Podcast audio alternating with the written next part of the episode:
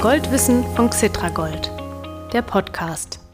Liebe Goldinteressierte, danke, dass Sie den Goldwissen-Podcast von Xetragold Folge 59 anhören. Und bevor ich Ihnen sage, was Sie in dieser Folge erwartet, ein ganz kurzer, damit zusammenhängender Blick zurück.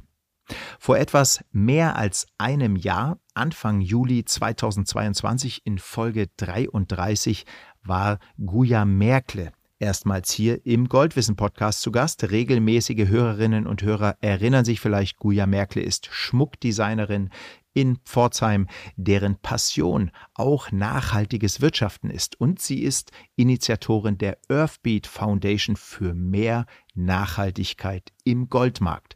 Und Xetra Gold bzw. die Deutsche Börse Commodities GmbH als Emittentin, also Herausgeberin der Xetra Gold Wertpapiere, ist Unterstützerin der Earthbeat Foundation von Guya Merkel.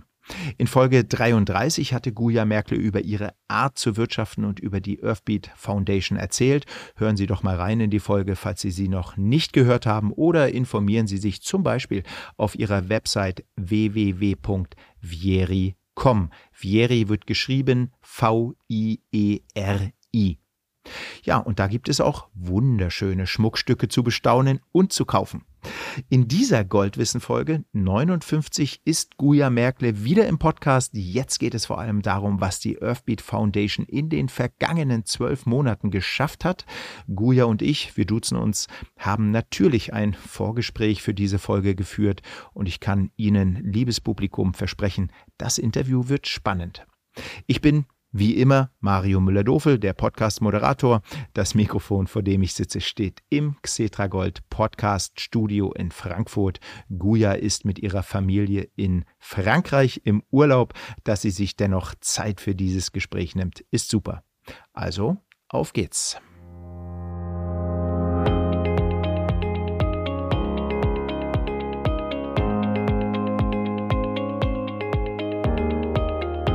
Liebe Guya, hallo und herzlich willkommen im Goldwissen Podcast. Gerade habe ich dem Publikum verraten, dass du im Familienurlaub bist. Ist es denn schön bei euch? Hallo, ich freue mich dabei zu sein. Du, es ist herrlich bei uns. Ich bin in Südfrankreich und äh, das Licht und der Vibe und mit der Familie zusammen zu sein. Ich bin ganz, ganz happy. Ja, toll. Ja, und stark, dass du dir trotz Urlaub Zeit für dieses Gespräch nimmst. Wir wollen zurückschauen auf die vergangenen zwölf Monate der Earthbeat Foundation.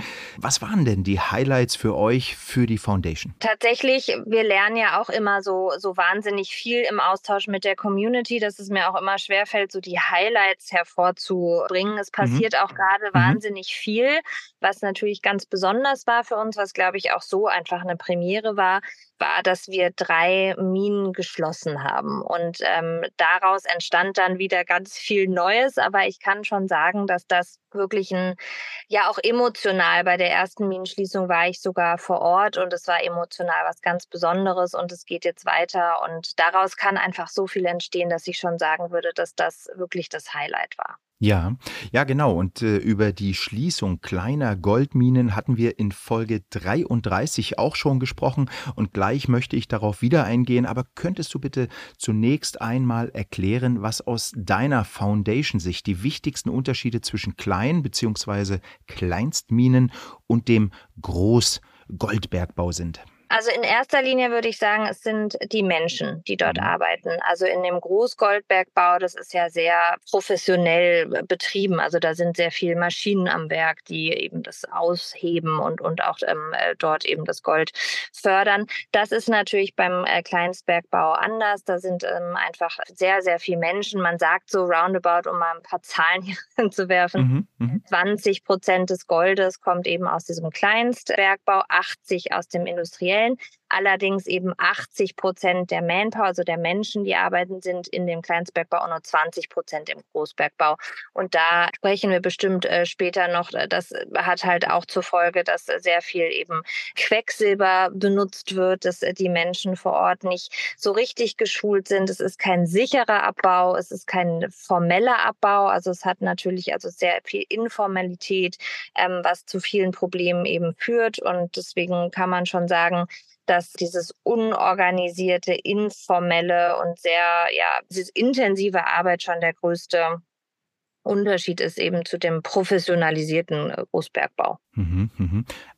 20 Prozent des weltweit abgebauten Goldes kommen aus solchen Klein- und Kleinstminen. Habe ich das gerade richtig verstanden? Das scheint mir wahnsinnig es viel zu sein. Es ist auch sehr viel. Also man darf nicht vergessen, ja. dass in diesem ähm, Bereich Kleinstbergbau 25 Millionen Menschen, muss man sich mal sind mehr als in der Schweiz, arbeiten, weltweit. Wow, also diese Zahlen kannte ich nicht. Äh, das finde ich jetzt sehr erstaunlich.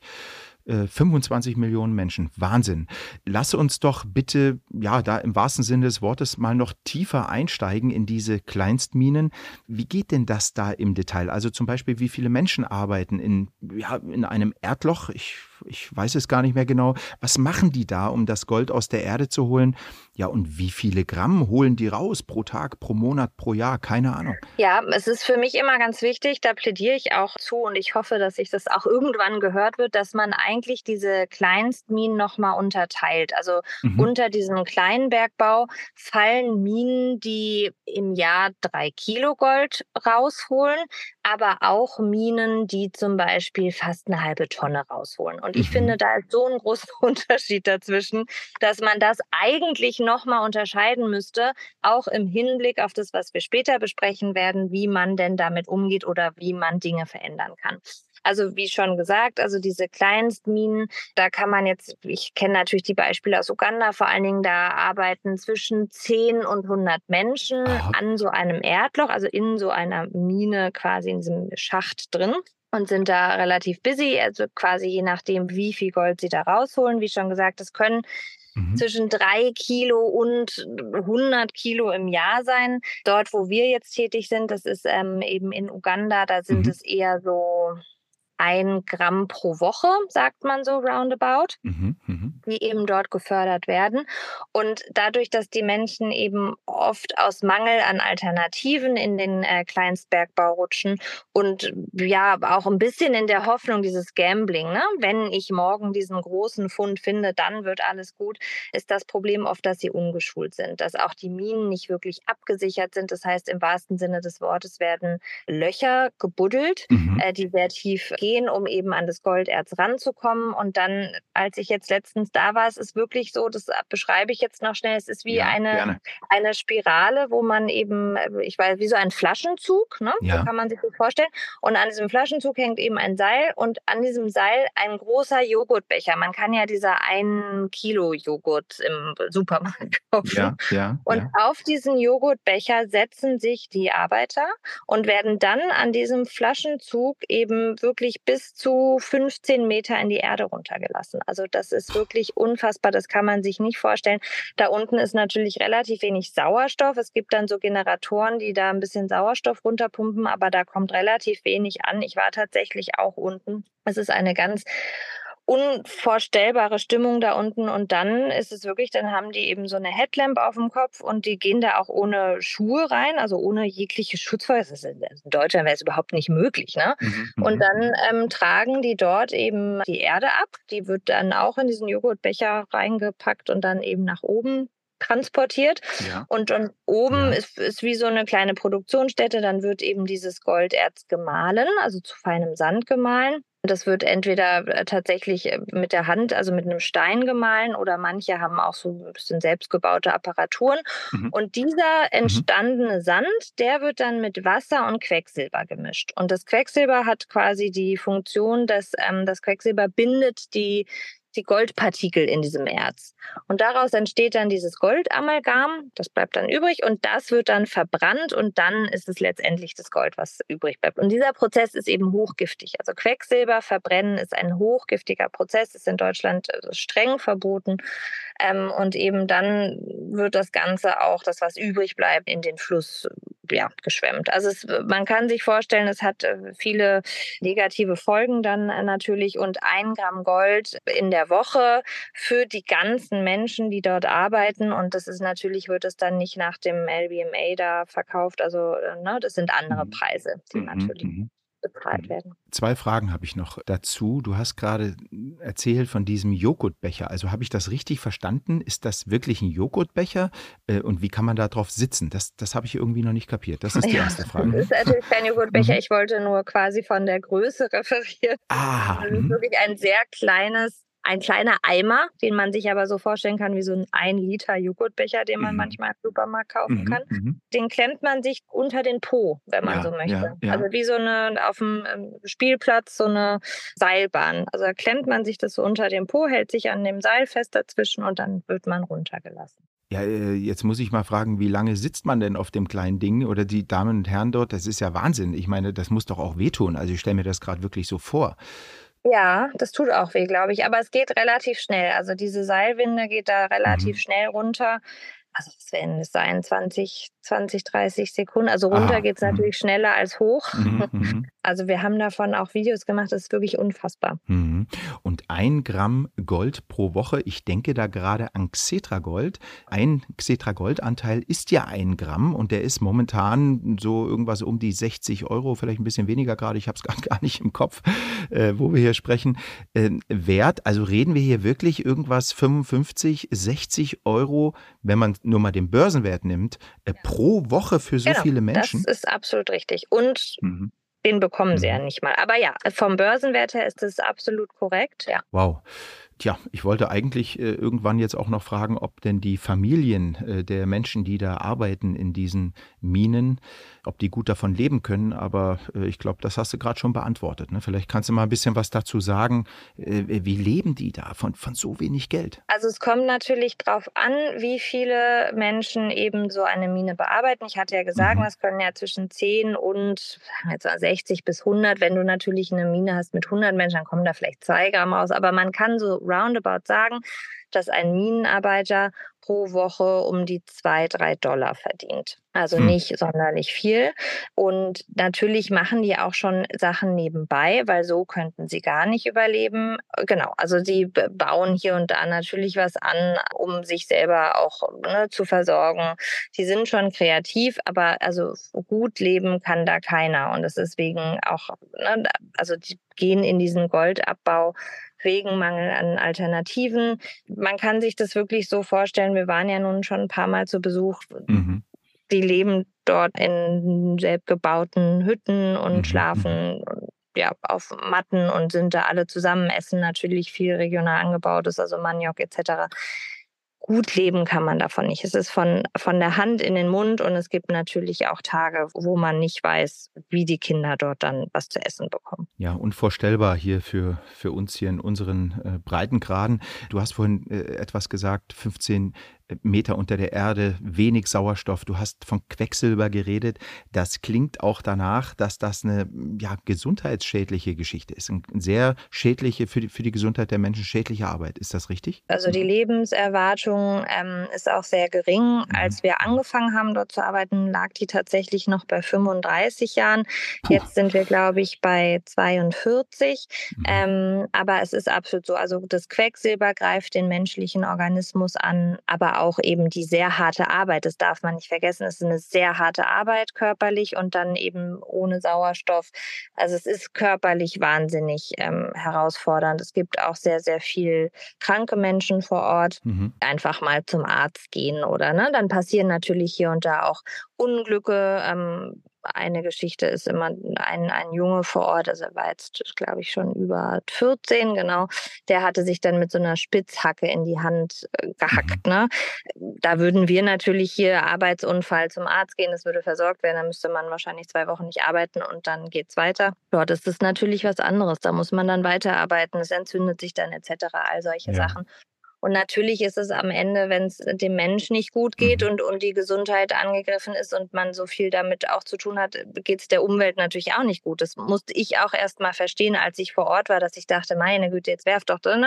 Also man kann doch hier relativ einfach gucken, dass es nicht so schädlich für die Umwelt ist, aber bis ich verstehen musste, dass das natürlich überhaupt keine Priorität hat, weil die mhm. natürlich mhm. so mit sich kämpfen und ums Überleben kämpfen da haben die natürlich ganz andere Sachen im Kopf als jetzt den Schutz äh, der Umwelt. Ne? Also ja. auch das ist immer dann auch so eine Prioritätenfrage. Also mhm. aber auch für die Umwelt dort, also durch das Quecksilber ist eben auch alles dort kontaminiert. Ja, stimmt. Das, da geht natürlich viel in den Boden. Da kommen wir gleich nochmal hin. Ich will nur noch mal darauf hinweisen, also du hast gerade gesagt, 42 Jahre durchschnittliche Lebenserwartung dort in diesen Gegenden. Was haben wir hier in Deutschland? Ich glaube, bei den Frauen äh, sind wir bei 83, 84 Jahren. Bei den Männern sind wir bei 79, 80 Jahren. Also ein eklatanter Unterschied. Wahnsinn, ja, Wahnsinn. Und jetzt kommst du ins, ja, Spiel, nee, das ist hier das falsche Wort. Äh, also du kommst jetzt in diese Region mit deiner Foundation und sagst, hey, hier müssen wir was ändern und wir wollen hier mit euch zusammenarbeiten. Kannst du mal, du hast das eben, jetzt kommen wir auf die Schließung, du hast es gerade am Anfang schon angesprochen, ihr schließt solche Kleinstminen. Wir haben in Folge 33 schon mal darüber gesprochen, aber das kann man nicht oft genug machen. Erklär doch nochmal bitte, wie funktioniert so eine Schließung, wenn ihr als Foundation die dort vor Ort initiiert. Ja, genau. Deswegen war das äh, mir nochmal so wichtig, vorhin auch nochmal den Unterschied zu sagen, ne, Kleinstminen, natürlich schließen wir jetzt keine Minen, wo eine halbe Tonne Gold rauskommt. Das ist mhm. ganz wichtig, weil wir dann mhm. natürlich auch nicht die Einverständnis von den Menschen vor Ort hätten. Aber dadurch, dass eben diese Kleinstminen, die da drei, vier Kilo, fünf Kilo im Jahr rausholen, auch wirtschaftlich gar keinen Sinn machen und so viel Leid und, und, und, und Probleme mit sich bringen, ist es total wichtig. Deswegen erzähle ich, dass wir natürlich auch die mhm. Menschen vor Ort dabei haben. Das ist immer das Allerwichtigste, dass die Community, die diese Mine bearbeitet, auch sagt, ja, wir sind davon überzeugt, dass wir diese Mine schließen wollen mhm. und können, mhm. weil ohne mhm. würde es nicht funktionieren. Und dann ist so eine Minenschließung aber auch sehr emotional. Also der unemotionale Part ist, dass man einen Bulldozer quasi hat, der äh, dort dann bereitsteht. Dann gibt es aber immer auch ein kleines Ritual, weil natürlich äh, solche Minen auch eine Geschichte haben. Dort haben äh, Menschen der Community ihr Leben verloren, dort sind gewisse Unfälle passiert. Das heißt, ähm, da gibt es dann meistens ein Gebet, um einfach den Menschen auch nochmal zu gedenken. Mhm. Und dann kann ich aber nur sagen, dass es immer ein sehr freudiges äh, Erlebnis ist. Also es wird dann immer so eine kleine Rede gehalten und dann fährt der Bulldozer und dann wird quasi die, die erste Erdmasse in das Loch, so muss ich ja vorstellen. Es ist ein riesiger Krater, ein großes Loch und da mhm. wird mhm. eben, es wird wieder aufgefüllt, wenn man sich das so bildlich vorstellen möchte. Mhm. Und dieser Bulldozer was hatte das? Dauert das so eine Woche bis zehn Tage tatsächlich? Ah, ja, ähm, mhm. ja äh, wird von diesem Bulldozer eben werden diese Erdmassen da wieder reingeschoben. Muss man immer aufpassen, weil dadurch, dass natürlich viel dort gegraben, gebuddelt wird, diese Schächte ähm, äh, ge gebaut werden, ist die Erde dort äh, sehr instabil. Also manchmal bricht dann da auch was ein. Das heißt, man muss das wirklich mit sehr, sehr genau wieder zuschütten, mhm. damit mhm. ähm, die Erde auch wieder stabil wird und da keine Unfälle am Ende passieren. Ja. Genau, also so zehn Tage dauert es und dann ist diese Mine zu. Also dann haben wir einen Landgewinn quasi. Ja. Mhm. Und mit wem macht ihr das dann vor Ort? Also ist da die, die Lokalpolitik dabei? Muss man das irgendwie vorbereiten? Also, ne, so wie du es jetzt gesagt hast, also du bist gerade mit dem Bulldozer sozusagen eingestiegen, aber da gibt es bestimmt auch noch was zu tun vorher, oder? Ja, mhm. davor deswegen war mir das auch so wichtig zu mhm. sagen, dass wir natürlich die Einverständnis brauchen. Wir können jetzt mhm. nicht einfach so hinkommen und sagen, so, wir machen jetzt eure Mine zu. Da brauchen wir einmal immer als erstes äh, die Community, die sagt, ja, wollen wir machen. Wir stehen da, ne, geschlossen dahinter. Und dann müssen wir natürlich auch mit der Lokalpolitik sprechen. Es ist ja nicht unser Land in dem Sinne. Meistens gehört eben das Land der Regierung oder irgendwelchen Funktionären. Und mhm, ähm, mhm. Da muss viel Überzeugungsarbeit geleistet werden, obwohl man sagen muss, dass das auch nachlässt, weil auch die Lokalpolitik natürlich sieht, wie viel Schaden dadurch entsteht. Einmal natürlich auch der Natur äh, gegenüber, ne? also äh, Stichworte äh, Klimawandel etc. Also mhm. nicht nur mhm. Klimawandel, aber die Probleme werden natürlich größer. Menschen haben nicht genug zu essen, ähm, es wird heißer, auch dort ne, Unwetter etc dann aber natürlich auch die Informalität des Goldgrabens dort. Also das heißt, auch die Regierung hat ein sehr großes Interesse daran, das Ganze entweder zu, also formal zu gestalten, aber auch, weil jetzt kommt ein wichtiger Punkt, gerade ja, in ja. Ländern wie Uganda, mhm ist jetzt das Goldvorkommen nicht so stark vorhanden. Gold ist ja am Ende auch ein endender Rohstoff, ist ja kein mhm. nachwachsender Rohstoff. Das heißt, irgendwann sind natürlich die Goldreserven in gewissen Gebieten erschöpft. Mhm. Und dann sagt die Politik auch, ja, und dann? Dann haben wir natürlich Massenarbeitslosigkeit. Das sind alles Menschen, die nicht ausgebildet sind, ja, äh, die mhm. nicht wissen, was sie danach machen sollen. Und dann mhm. haben wir am Ende natürlich auch das Problem. Also Kriminalität wird dann steigen. Ne? Alles, was natürlich dann so damit einhergeht. Das heißt, mittlerweile sind wir an dem Punkt, wo die Lokalpolitik auch sagt, nee, nee, nee, wir wollen lieber andere Arbeitskonzepte starten, sodass dort eben auch die Jugend was lernt und, und, und sicher ist und wir natürlich auch Steuern am Ende Das ist mhm. auch nochmal ein mhm. wichtiger Punkt. Klar. Das heißt, es ist gar nicht mehr so kompliziert, die Politik da auf die Seite zu bekommen, wenn man ein gutes Konzept hat. Und das ja, haben wir. Genau, und das äh, Konzept, wir haben im Vorgespräch auch darüber geredet, das Konzept äh, für die ja, weitere Nutzung des Landes, äh, für, die, für die Arbeit, für die Menschen dort, Nachschließung der Mine, da hast du das Stichwort Permakultur genannt. Kannst du mal bitte erklären, was Permakultur ist und warum ihr ausgerechnet Permakultur dann sozusagen als Nachnutzungskonzept oder Zukunftskonzept nutzt? Ja, also was natürlich sehr nahe lag und das auch von der Community gewollt war, ist, dass wir diesen gewonnenen Platz, ne, also das gewonnene Land, dadurch, dass wir ja zuschütten, ähm, nutzen für Landwirtschaft. Landwirtschaft macht Sinn, weil man kann natürlich A, sich selber damit, wie sagt man das, also überleben und sich selber damit versorgen, aber man kann das natürlich auch verkaufen, landwirtschaftlich äh, Produkte.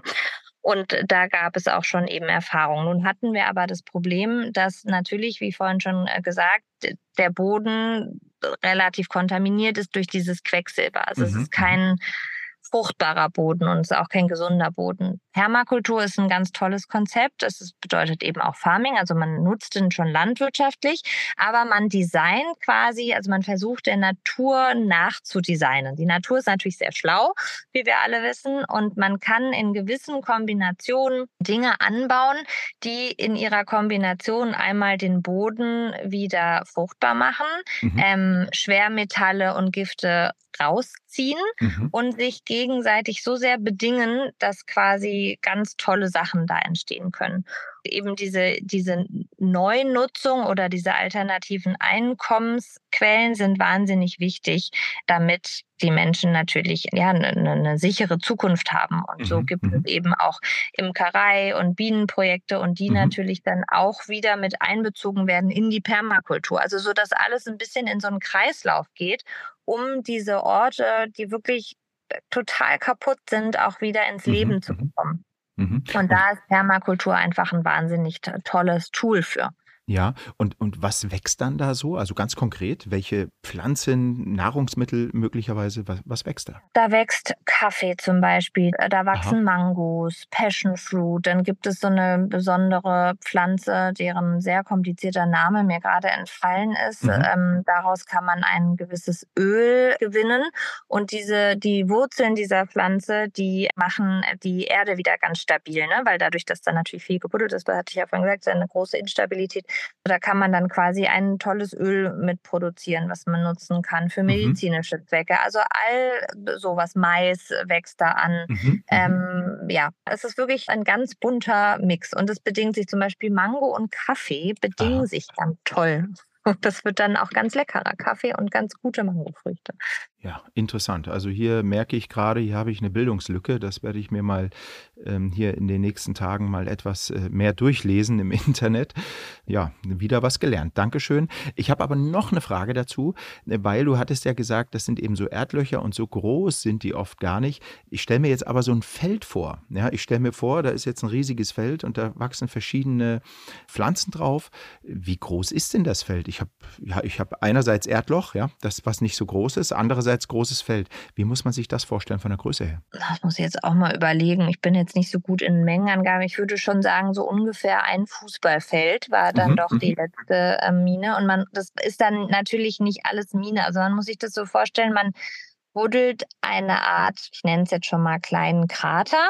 Mhm. Und das ist dann noch nicht die Mine, sondern innerhalb diesen Kraters gibt es mehrere Schächte, die dann nach unten führen, mhm, mhm, quasi. Und diese Schächte werden dann ähm, bearbeitet, um Gold daraus zu bekommen.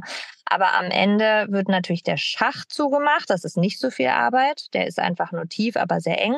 Und dann muss ja aber dieses große Erdloch noch zugeschüttet werden, in dem sich diese unterschiedlichen Schächte befinden. Mhm. Und das war jetzt, also die letzte ähm, Mine, die wir zugemacht haben, war doch so ungefähr ein Fußballfeld groß. Also schon viel Land, was dann wiederum gewonnen wird, um das ja, zu bearbeiten. Ja, ja, ja, ja. Also ein Fußballfeld sind, äh, glaube ich, so 6000 bis 7000 äh, Quadratmeter. Da gibt es äh, Unterschiede. Genau, das ist schon eine ordentliche Fläche.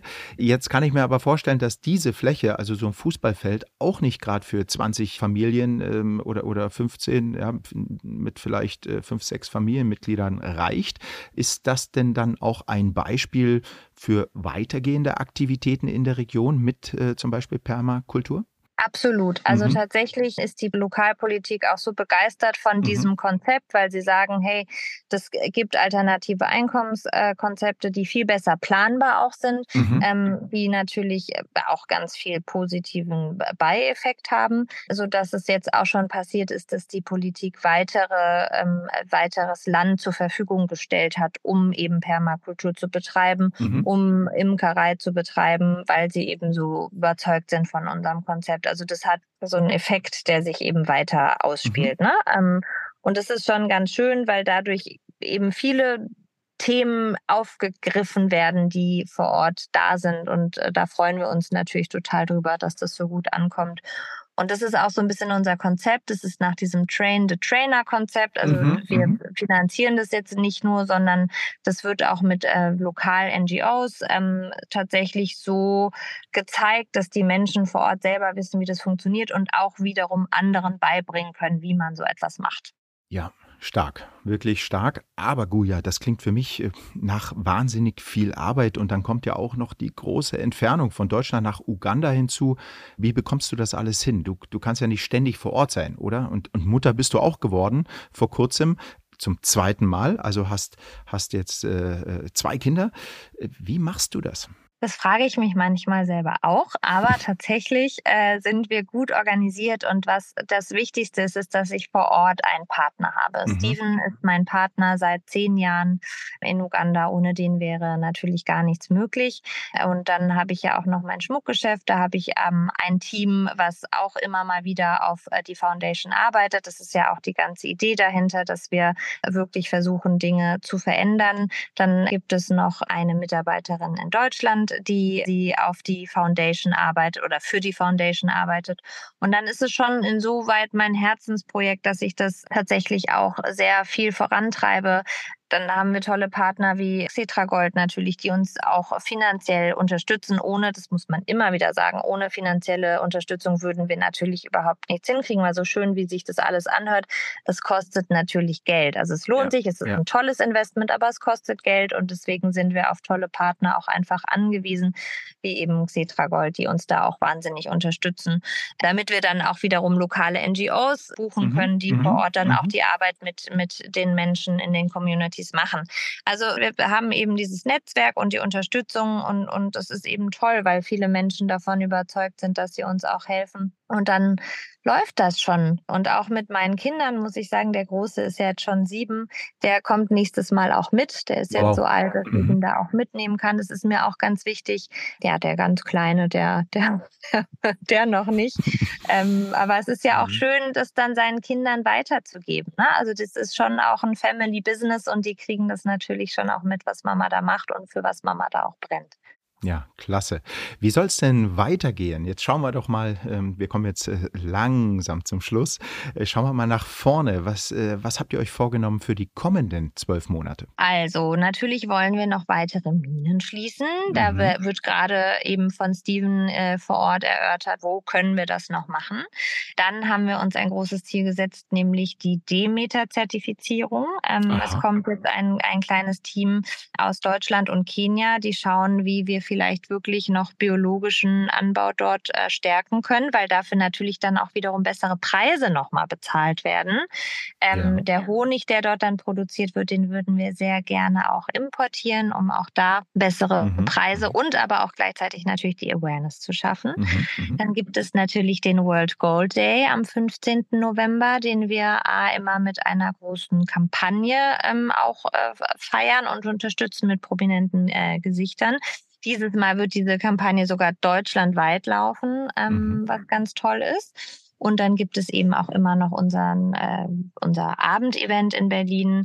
Genau. Und dann äh, werden wir natürlich weiterhin ganz viel Aufmerksamkeit schaffen. Das schaffen wir natürlich auch über den Schmuck, den ich in die Welt raustrage. Der ist immer gelingt, auch an die Arbeit der Foundation.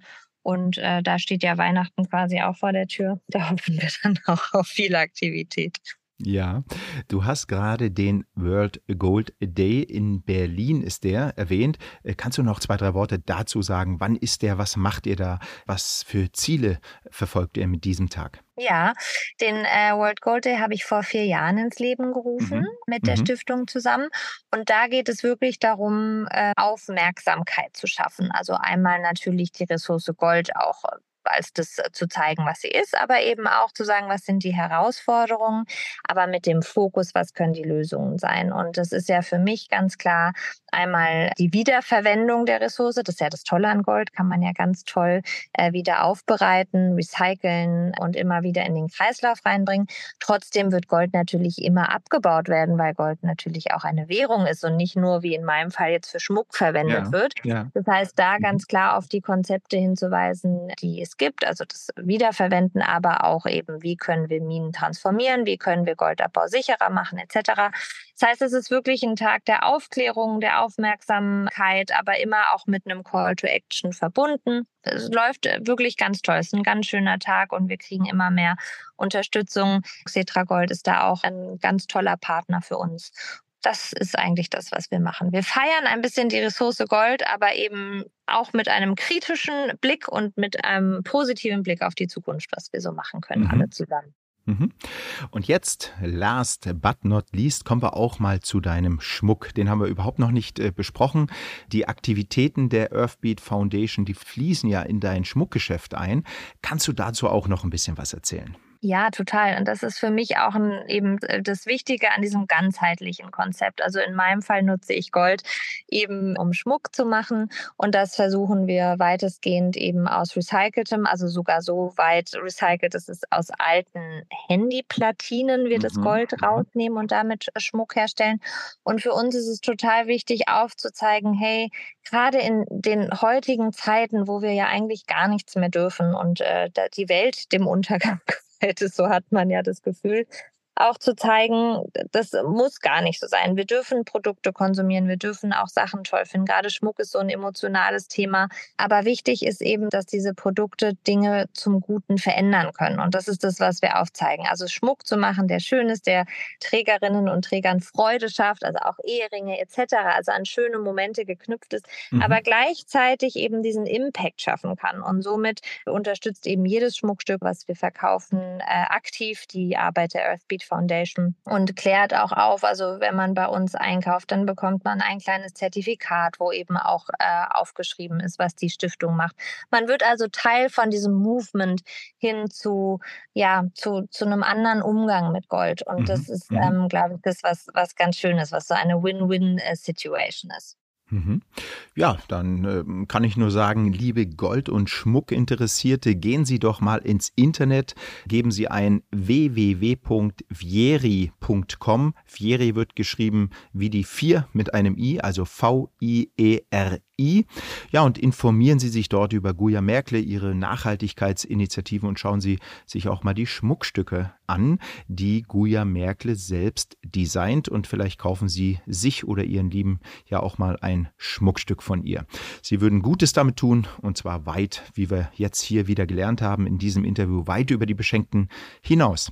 Ja, liebe Guya, jetzt machen wir, ich glaube jetzt, ne, wir müssen jetzt mal Schluss machen mit dem Interview. Du, du möchtest ja sicherlich auch auch mal wieder zu deiner Familie und äh, weiter Urlaub machen. Also nochmals danke für deine Zeit. Im November werden wir eine Folge für den Goldwissen Podcast produzieren, in der wir vom World Gold Day in Berlin berichten. Da wirst du ebenfalls wieder zu Wort kommen. Ja, und darauf freuen wir uns schon. Also ganz, ganz vielen Dank. Schönen Urlaub weiterhin und bis bald wieder. Ich danke dir. Bis bald. Ja, und jetzt, liebe Hörerinnen und Hörer, folgt wie immer Ihr Goldkurs-Update.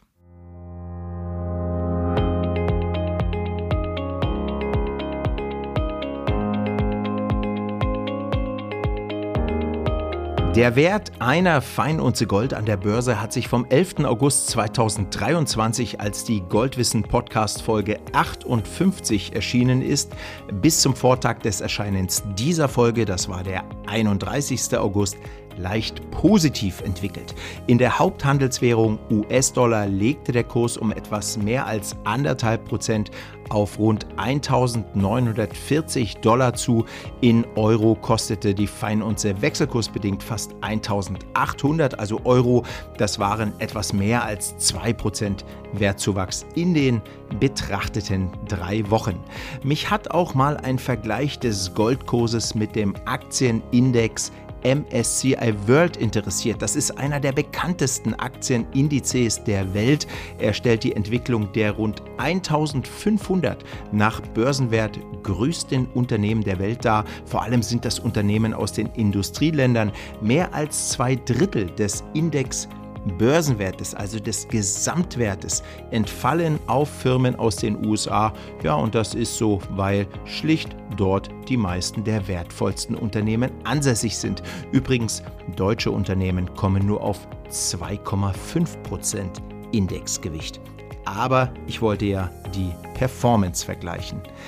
In den vergangenen zwölf Monaten, also in dem Jahr seit dem 31.08.2023 ist der MSCI World Index um 7% gestiegen, Gold um 14%. In den vergangenen drei Jahren hat der MSCI World per Saldo rund 40% an Wert gewonnen. Gold blieb fast unverändert. Diese große Diskrepanz liegt unter anderem an der Aktienrallye nach dem Coronavirus bedingten Kursabsturz zuvor. Und die zurückliegenden fünf Jahre betrachtet, haben beide Kapitalanlagen per Saldo rund 60 Prozent an Wert gewonnen, wobei die Kursschwankungen bei Gold wesentlich geringer waren als bei den Aktien. Fazit: Solide Aktien lohnen sich, Gold auch und Gold bringt gerade in unsicheren Zeiten zusätzlich Stabilität ins Depot.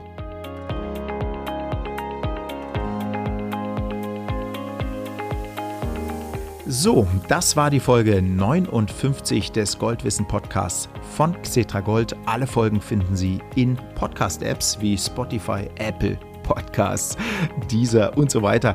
Dort können Sie den Podcast auch abonnieren, wenn Sie die Folgen alle zwei Wochen automatisch auf Ihr Smartphone gespielt bekommen möchten. Sie können die Folgen aber auch im Internet unter www.xetra-gold.com und dort unter dem Menüpunkt Gold News aufrufen. Es lohnt sich, auch früher veröffentlichte Folgen zu hören. Das wiederhole ich ganz, ganz oft hier im äh, Abspann des äh, Podcasts, weil ich das wirklich so finde, denn die meisten Interviews sind zeitlos aktuell. Danke fürs Zuhören und bis zur nächsten Folge. Ihr Mario Müller-Dofel.